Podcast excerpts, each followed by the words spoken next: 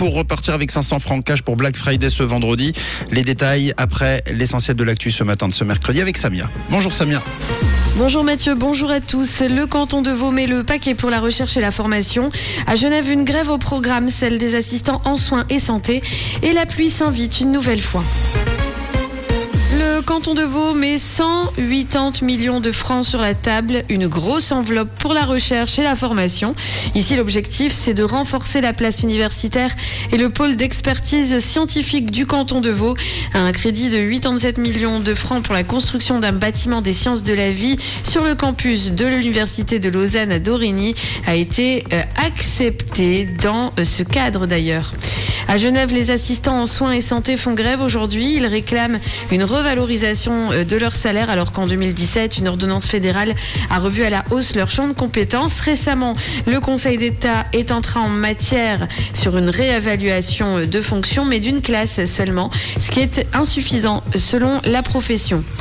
La Coupe du Monde 2022 au Qatar et l'équipe de France a fait euh, son entrée en jeu hier. Entrée réussie, hein, puisque euh, la France a dominé euh, l'Australie 4 buts à 1. Orion nous dévoile les clichés inédits de la Lune. La capsule de la mission Artemis 1 s'est approchée à environ 130 km de notre satellite naturel. Et ce sont des clichés grandioses qui ont été mis en évidence. Ici, en l'espèce, on voit la face cachée de la Lune. Gérard Piqué en pleurs dans les bras de Shakira, tout cela alors que le couple est en pleine procédure de séparation. L'équipe de Shakira se montre intransigeante et c'est la raison pour laquelle, lors d'une pause dans les négociations sur une journée assez tendue, le footballeur est allé voir son ex et il a fondu en larmes dans ses bras. Un temps variable une fois de plus au programme de ce mercredi. Toujours quelques nuages, un peu de pluie également.